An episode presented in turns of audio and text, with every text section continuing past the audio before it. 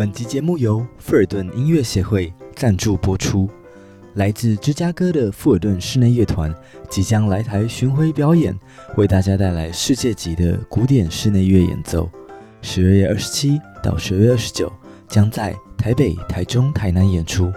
目前 KKTix 以及 Klook 免费锁票中，详情请见节目下方叙述栏。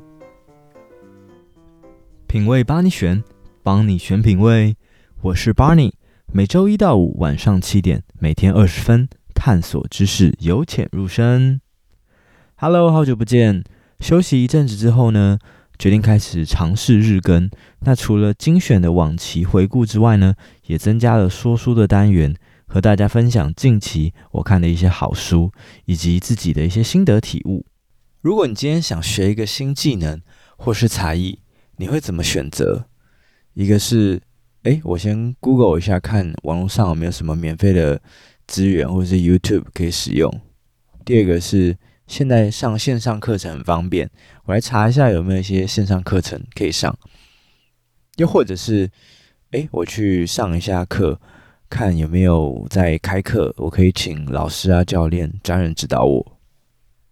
今天要跟大家介绍这一本书呢，叫做《致富强心脏》。那我觉得它其实。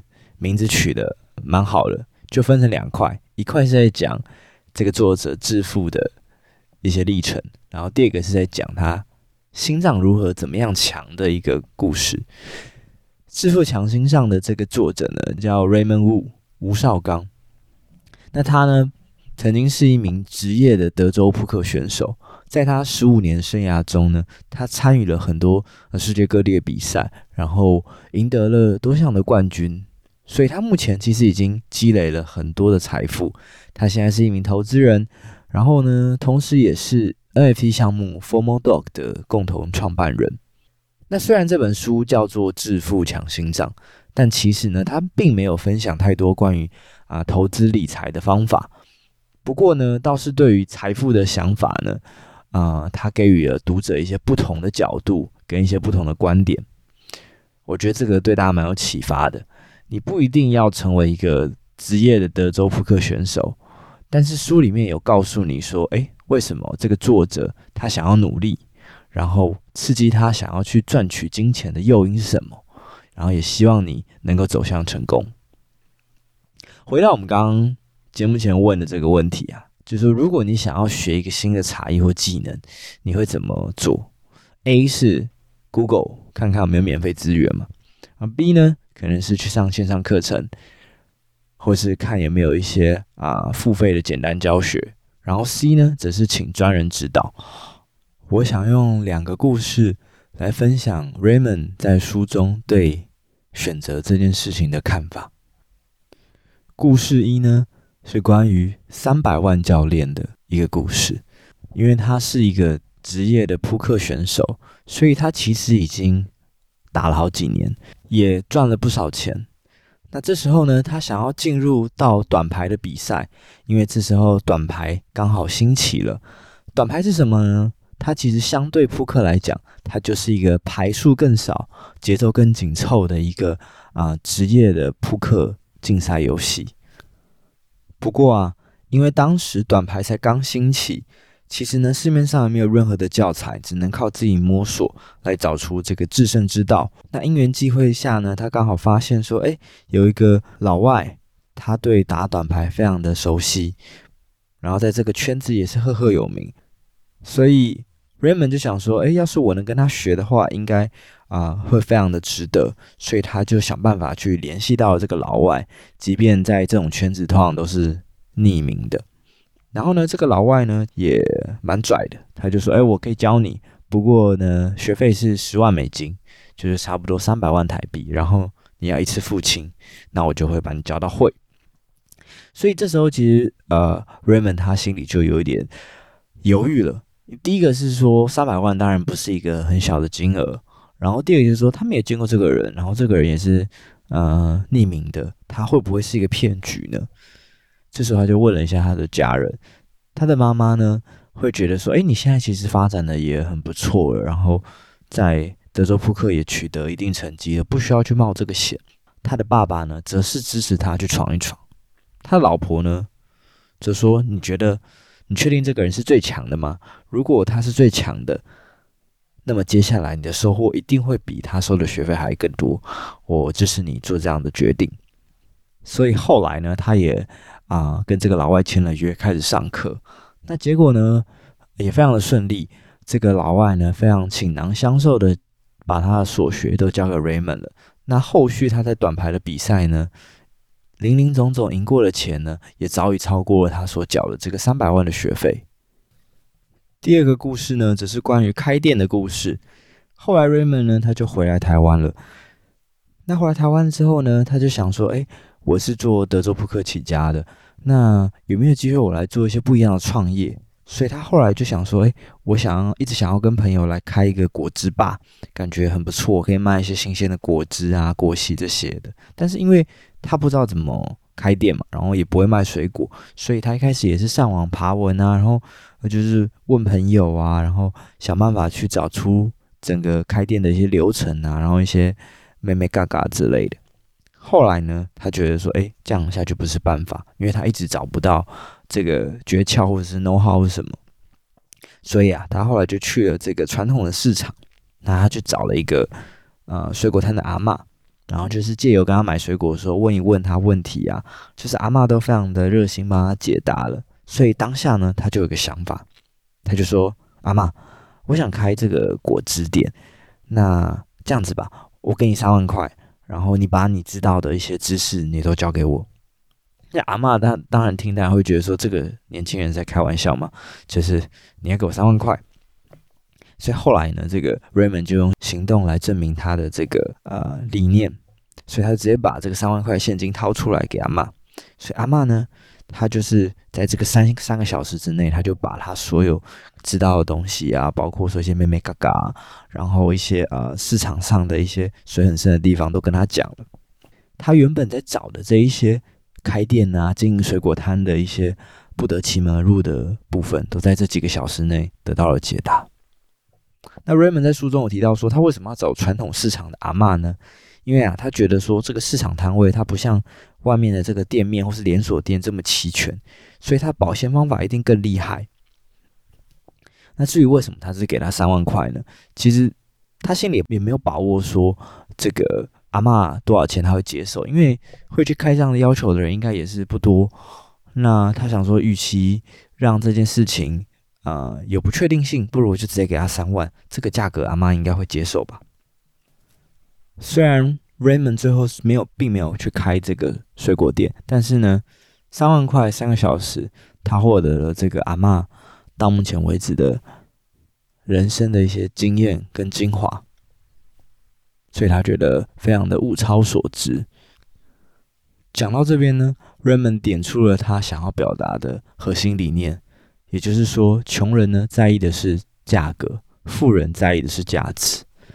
那回到我们的本身，我相信应该要开这个水果店的朋友应该不多，所以我们应该不会花三万块去找阿嬷学开店。那三百万呢，其实离我们也很遥远。Raymond 是说呢。以当时他的这个收入啊，三百万差不多是他三个月的收入。那大家，你们会愿意想花三个月的薪水去学一个技能吗？我不晓得大家有没有过这样子的经验：你花了很多时间去研究一个你想学的东西，最后还是不得其解。比方说，你是一个文组的学生，你看到现在，哎，学 coding 学程式很热门。那网络上是不是很多这种免费的教学？不管是在 YouTube 或者是一些部落格文章等等的，你都可以知道说，诶，这个语言要怎么入门？其实都很多人分享。另外一个常见的就是健身嘛，尤其现在健身的网红 YouTuber 这么多，我们其实都可以在 YouTube 上见到或者是看到非常多精致而且完整的一些教学。关于健身方面的内容，那这样为什么还要去上教练课呢？不知道你有没有想过这样子的问题？我自己呀、啊，也曾经想过要学程式，也买过线上课程。后来呢，我发现透过自己的努力，我好像只能学会一些简单的 HTML 跟 CSS，再更难的东西，我好像就没有办法理解了。身边呢也有很多想要健身的朋友，他呢偶尔可能会跟着一起去练习，但是呢，他永远都不知道自己如何去安排菜单，如何去避免受伤。所以过了半年、一年之后，你发现，诶，他的健康或他的体态其实还是没有太大的改变。而另一派人呢，他可能就是因为他不了解健身，他担心自己乱弄会受伤，所以他打从一开始。就决定去请教练来帮他规划课程，来进行第一步的学习。也就是说呢，我们常常会想要去省一些眼前的利益，或者是不想花一些我们觉得不必要的钱，然后觉得说，哎，那我先自己试试看好了，我自己先摸索看看好了。后来发现说，哎，好像不太行，或者是效果不太好，最后呢，我们还是付出了金钱去。交给专业的人员帮我们安排，或者是帮我们进行教学。另外一个场景，我相信你也很常看到，尤其现在国门解封以后，大家开始规划想要出去玩，那是不是大家很常见的就是，我们会去想说，诶，机票怎么样订可以更省钱呢？用 VPN 去翻墙，去跨到别的国家比较优惠，或是比较饭店、比较行程的部分。我自己以前呢，也很喜欢去比较各个信用卡的优惠，比如说 A 信用卡 A 要用在什么通路哦，它要搭配什么支付电子支付哦，它刷多少额度可以有几趴回馈，超过封顶以后就不要再刷了。然后呢，我曾经也因为信用卡优惠而觉得，诶，我自己是信用卡小达人，感到洋洋得意，然后觉得说，诶，好像智慧消费哦，然后无形中好像省了很多钱。省钱的过程中，当然会觉得很爽啊，或者是你有一个明确的、很知道自己到底省了多少钱的差额。比如说，我今天省了五趴、一千块、两千块，但是在这中间花的时间、精神呢，这是不是也是一种成本的支出？后来我在看《致富强心脏》这本书的时候，作者 Raymond 提到一个很重要的概念，就是开源跟节流，哪一个比较重要呢？那我刚刚讲了这么多例子，并不是说你现在开始花钱就说啊，我一定要花钱大手大脚，或者是我不就不再比价了，因为这是穷人在做的事情。我反而觉得说，要有一个观念，就是你必须去了解说，诶，省是一种美德，但是再怎么省，你是没有办法去改变你的财务结构现况的，因为你每一年每个月要花的大项，基本上就不脱那几项。比如说你的房租，或者是你的房贷，然后有车子的人可能会有车子相关的车贷，或者是相关的消费，再就是你的吃嘛，然后旅行等等杂志，能省又能再省多少钱呢？而每一个人的每天的时间精力是相同的，所以寻找赚钱的方法跟省钱的方法所耗费的时间精力其实是一样，甚至是差不多的。那同样的时间精力，你为什么不去想怎么样去开源呢？用时间健康省钱，小心掉入了贫穷陷阱。比如说，你为了省钱，你的 BI 不去清理，冷气呢，你也不常清洗，然后也不去定期维护它，然后呢，你也觉得空气清新机没有什么必要。那这一些看似省下来的钱，是不是某种程度上就是用我们的健康来去支付的，所以再怎么省，你又省到哪边呢？那如果你因为省过头而影响你的生活品质，是不是间接导致你工作或赚钱的效率下降？